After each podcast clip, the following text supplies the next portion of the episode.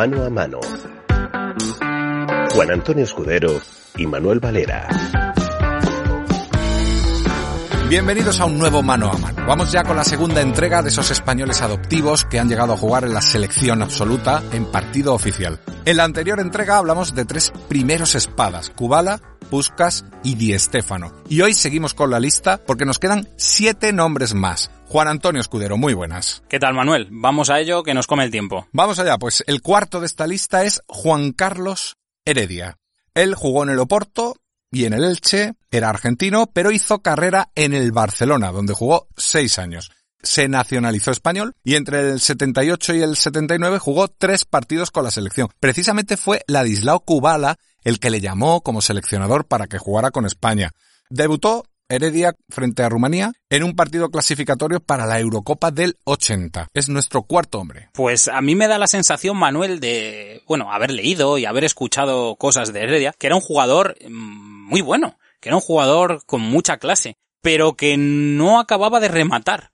Aún así, por lo que tengo entendido, Kubala le convenció bastante, tuvo mucho que ver para que se nacionalizara y poderle, poderle convocar.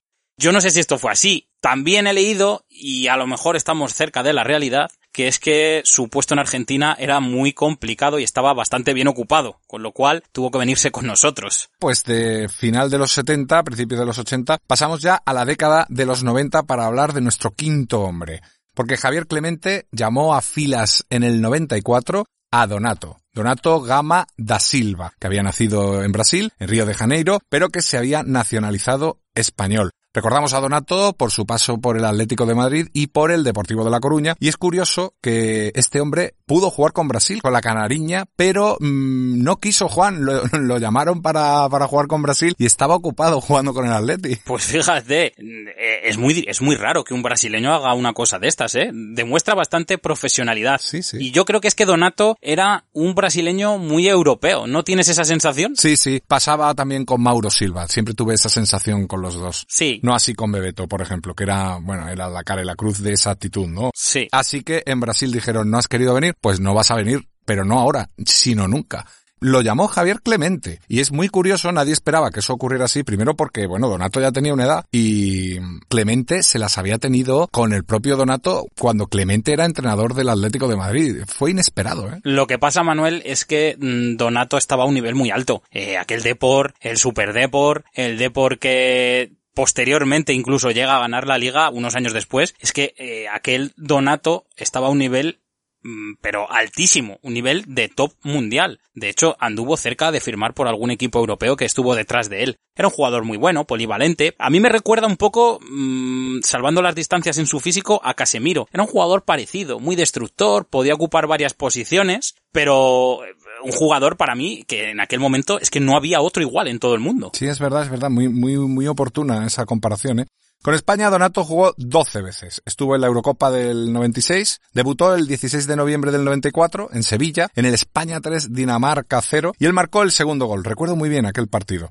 Él ya tenía 31 años, fíjate, era mayor. Pero lo cierto es que Donato, quizá por esa actitud que tú dices que tenía de tan profesional, la verdad es que tuvo una vida muy larga, una vida deportiva muy larga, mucho más de lo que por aquel entonces quizá hoy llamara menos la atención. Pero es que se retiró en 2003 con 40 años cumplidos y bien cumplidos, ¿eh? 40 años y medio. No obstante, también me atrevo a decir de él lo que dijimos en su momento de Puskas o de Di Stefano, es que llegó tarde, llegó tarde la selección. Puede ser, pero a lo mejor Manuel llegó en el momento que tenía que llegar llegó algo maduro. Fíjate que estamos hablando que es un jugador que debuta en el año 94 y se retira en el 2003, nueve años después. Pues él fue el, quinto hombre. El sexto llega al combinado absoluto, también de origen argentino, Juan Antonio Pizzi. Jugó en el Tenerife, jugó en el Barcelona, y yo le recuerdo como un tipo de carácter, de muchísimo carácter. A Clemente, precisamente, le gustaba mucho, claro. Debutó poco después de Donato, el 31 de noviembre del 94 en un España 2 Finlandia 0, jugó la Euro del 96 y él también jugó el Mundial del 98. Jugó 22 partidos y metió 8 goles.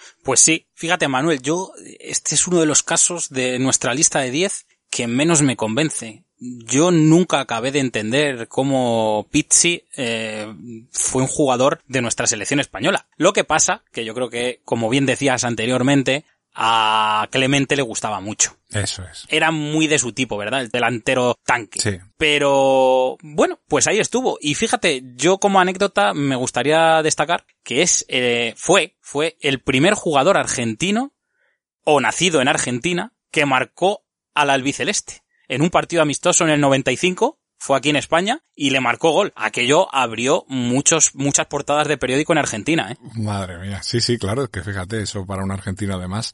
Bueno, Spitzi fue el sexto hombre, el séptimo ya nos lleva al año 2000. Después de Clemente, la selección quedó en manos de José Antonio Camacho. Estamos hablando del séptimo de la lista, que es Cataña, un brasileño nacionalizado español, Enrique da Silva jugó tres partidos solamente, no consiguió gol, debutó el 7 de octubre de, del 2000 en un España 2, Israel 0. Lo recuerdo perfectamente, en el Bernabéu, y estuvo bastante cerca del gol, pero no lo consiguió. Fíjate, yo creo que en aquel entonces nuestra selección, a pesar de lo que se sentía de que iba a ser una selección aguerrida, era una selección de talento. Ahí había jugadores como Valerón, había jugadores como Baraja, Sí. Joaquín, que ya estaba empezando a salir. Era una selección, cuidado con nuestra selección, ¿eh? Raúl. Sí, eh, tenemos mucho talento. Y Cataña yo creo que llegó, fíjate, un poco por demanda popular. Un jugador que lo empezó a hacer bien desde equipos humildes, Salamanca, Leganés, luego lo fichó... El Celta estuvo muy bien. Exacto. El Celta fue un fichaje carísimo. Creo recordar que pagaron por él 2.500 millones, que en aquel momento era bastante dinero. Y marcaba muchos goles. Es que tenía gol. Pues sí, pero no tuvo futuro, no tuvo apenas, eh, bueno, presencia en la No. selección española. Vamos con el cuarto hombre, ya en la etapa de don Luis Aragonés. El sabio de Hortaleza convocó a Mariano Andrés Pernía, otro argentino más. Este era un lateral izquierdo que estaba a un gran, gran nivel en el Getafe y que en 2006 debutó con España ante Croacia, partido de preparación para el Mundial, en el que precisamente anotó gol. Ganamos 2 a 1 ese día. Luego, la lesión de Asier del Horno le otorgó o le facilitó la titularidad en el Mundial de Alemania. Participó en 11 partidos. Y fíjate, yo creo que a Luis lo que le gustaba de Pernía, aparte de su rapidez y aparte del tiro, que tenía un tiro estupendo y rápido además, armaba también muy rápido el pie, Sí. era que sabía competir. Y precisamente yo creo que Luis se había dado cuenta eh, de que esa era la asignatura pendiente de, de España. Puede ser. Aquel año Pernía se ganó a pulso estar en la selección porque hizo un año en el Getafe increíble. Creo recordar que fue el defensa que más goles anotó en liga. Eh, y nada más y nada menos que en el Getafe. De hecho, antes del Mundial se cerró su traspaso al Atlético de Madrid. Un traspaso que costó dinero. Eh, era un jugador que estaba de moda y que tenía eso que tú has dicho. Era carácter, tenía un- ese punto de argentino canchero, por así decirlo. Sí, sí. A mí personalmente no me acababa de convencer. Y creo, creo que mejor nos hubiera ido en el Mundial si hubiera podido jugar del horno, que yo creo que era nuestro lateral izquierdo titular. Pues seguimos de, de Argentina, nos vamos a Brasil, porque el noveno hombre de esta lista es un brasileño, Marcos Sena, que obtuvo pasaporte español, que jugaba en el Villarreal y que Luis, Luis Aragonés, lo escoge para ir eh, sustituyendo a Albelda, porque mm, Luis tenía una máxima y es que decía que el jugador que no estaba jugando en su equipo no podía estar en la selección porque le faltaba forma, porque mm, tenía que ser titular y tenía que tener ritmo de competición. Esto es muy importante.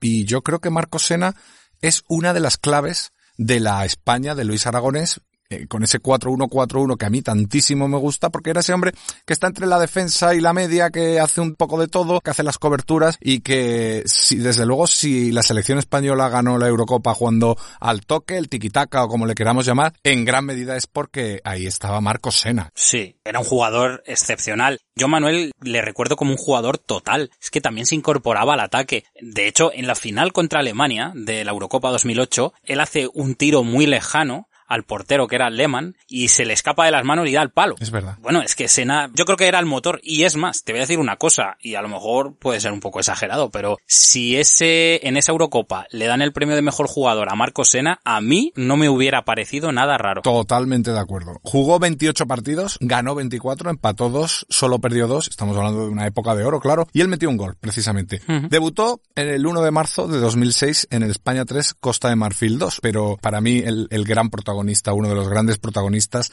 de la Eurocopa del 2008. Y vamos con el décimo hombre, nos queda ya solo uno, es tiempo ya de Don Vicente del Bosque, el entrenador que nos hizo campeones del mundo, y fue él el que habló y convenció a otro brasileño que dudaba si quedarse en Brasil, si jugar con España, que es Diego Costa. yo creo que esta insistencia del bosque fue la que luego al propio Vicente le hizo aguantar a Diego Costa cuando él ya no estaba físicamente para jugar. Sin embargo, yo creo que Del Bosque dijo, lo he convencido, lo he traído, él no está jugando en Brasil porque yo le he traído a España, lo he convencido, tengo que seguir apostando por él. Y yo añadiría otra cosa, Manuel. Mira, mm, a mí me da la sensación que en el tema Diego Costa con España se mezcló ya un poco un debate periodístico para mí muy vacío, que era esta rivalidad Atlético de Madrid, Real Madrid, Diego Costa, extranjero, tiene que jugar con España, no tiene que jugar con España, y esto fue un lastre. Es cierto que el Mundial de Brasil eh, fue nefasto. Desde el principio hasta el final, en la preparación y en todo. Y a Diego Costa esto no le ayudó en absoluto. Y esa mochila la sigue teniendo. Diego Costa me parece un delantero muy bueno y que con España no entiendo por qué no consigue tener esa regularidad de cara a gol que ha conseguido tener en Atlético de Madrid, incluso en el Chelsea cuando estuvo, pero sobre todo en el Atleti. Y aquí, Manuel, ¿qué le pasa a Diego Costa? No sé, no sé. De entrada hay que decir que a la selección española del ciclo triunfal el gol nunca se le terminó de dar bien. Eh, tuvimos algunos partidos excepcionales como el 4-0 de eh, la final del 2012, de la Eurocopa del, del 2012, cuando a Italia pasamos por encima y, ganamos 4-0. Pero el Mundial lo ganamos eh, teniendo dificultades de cara al gol, ni con Torres, ni con el mismísimo Villa, que Hombre, no, no creo que nadie pueda tener dudas de que, de que Villa tiene gol. Llorente, hemos, hemos tenido distintos tipos de delantero. Y sin embargo, el juego de asociación parece que no sé si es algo teórico o es algo casual, pero mm, en la selección española al 9, en los últimos 10, 12 años le cuesta meter goles. Yo no sé si es por esto, no sé si es porque el propio Costa llegó en un momento en que ya físicamente, depende mucho de su físico, lo estamos viendo en el Atleti ahora, él o está bien físicamente, ya va teniendo una edad, yo creo que su momento ha pasado, en 2020 el momento Costa ha pasado, no sabemos si tendrá un último canto de cisne, o no sabemos también si fue porque, eh, como tú estabas comentando en el Mundial de Brasil, es que todo salió mal. Quizá también es que Diego Costa es, un jugador al que le gusta mucho ir al espacio, tanto para defender como para atacar, porque es un jugador que presiona muy bien y se vale muchas veces por sí mismo. Incluso en ataque, él le gustan los balones en profundidad, lucharlos, pelearlos. En España ese tipo de juego no se da tanto. Pero también España es un equipo que mete muchos balones al área que genera muchas situaciones de remate. No voy a decir de gol, sino de remate. Y Diego Costa no ha sido un jugador que haya tenido especial peso desde que llegó a la selección española. Por tanto, yo no sé si es un delantero que encaja en nuestra selección. De momento ha jugado 24 partidos, ha marcado 10 goles y no sabemos si estos serán sus números finales y va a tener alguna oportunidad más con España. Yo creo que no, es mi opinión. Y en el futuro, Juan, ¿a qué jugadores ves en el horizonte como posibles eh, jugadores que puedan participar con la selección española. Bueno, está claro que los buenos jugadores eh, lo normal es que jueguen en sus países de nacimiento. Siendo esto así, sí que se abren algunas oportunidades. De hecho, ahora mismo la más cercana es la del central del Valencia, Gabriel Paulista, que es que él mismo se ha ofrecido a jugar con España. Y yo creo que no estando sobrados de centrales, no sería una mala apuesta. De hecho, a mí me da la sensación que Luis Enrique se lo está pensando. Otro jugador que yo también veo que es seleccionable, porque también manifestó que podría nacionalizarse, es el central ex del Athletic, Aymeric Laporte, que ahora está en el Manchester City, que en categorías inferiores ha jugado con Francia, que ha llegado a estar convocado por The Sam, pero que no ha llegado a debutar. Bien por lesión o bien porque tiene por delante otros centrales que son bastante buenos, como un Titi, Barán, etc. Y luego hay otros ejemplos de jugadores como Teo Hernández, el hermano de Lucas, que este sí que ha jugado en Francia, pero Teo en una concentración sub-21 se fue de la concentración y dijo que no, que no quería jugar con España. Y su nivel es muy bueno, Manuel, ¿eh? Su nivel en el Milan es de jugador de talla mundial. Sí, sí. También otro del que se ha hablado en alguna ocasión es William José, el delantero de la Real Sociedad. Ha jugado dos amistosos con Brasil, pero no ha jugado ningún partido oficial, con lo cual podría ser que jugara con España. Yo no lo veo, ¿eh? Perfecto, pues hasta aquí la segunda entrega dedicada a estos españoles adoptivos y hasta aquí el mano a mano de hoy. Ojalá nuestro fútbol siga creciendo y nosotros sigamos también aquí para poder contarlo. Un abrazo, Juan. Un abrazo, Manuel.